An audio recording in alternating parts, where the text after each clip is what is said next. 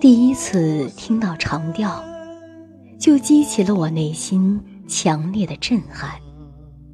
那如泣的颤音，属于蒙古族的血液，属于高原上浩荡奔腾的河流，而蒙古族的心灵，更属于这夺人魂魄的音韵。马头琴苍劲深沉的音色。记载着历史的苍茫悠远，蒙古人的粗犷和豪放，记载着马背民族的勇猛顽强。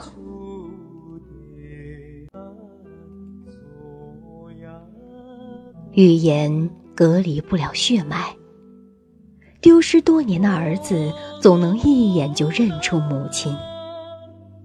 没有旷古悠长的寂寞。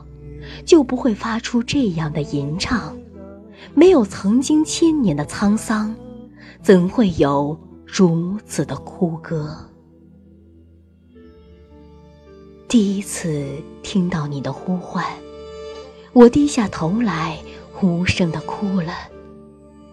叫一声额吉啊，我屈膝跪在白音湖说，灵魂被这滔天的波澜撕扯。多少年了，不再听到鸿雁排队撩过头顶。多少年没有见过成群的马儿飘进的身形。那遥远的科尔沁草原啊，百灵鸟还在吟唱吗？它可是被这烈烈寒风压住了喉咙。长调，随风而逝的长调。你究竟想引领我去往哪里？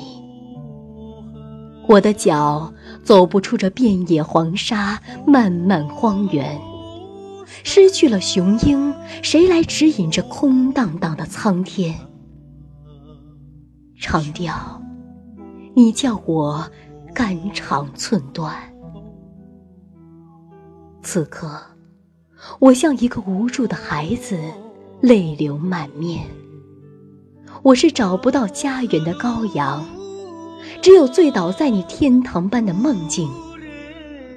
梦见高原大河奔涌，梦见大地重现葱茏，梦见草原鲜花盛开，梦见百鸟飞翔歌唱，梦见万马奔腾驰骋。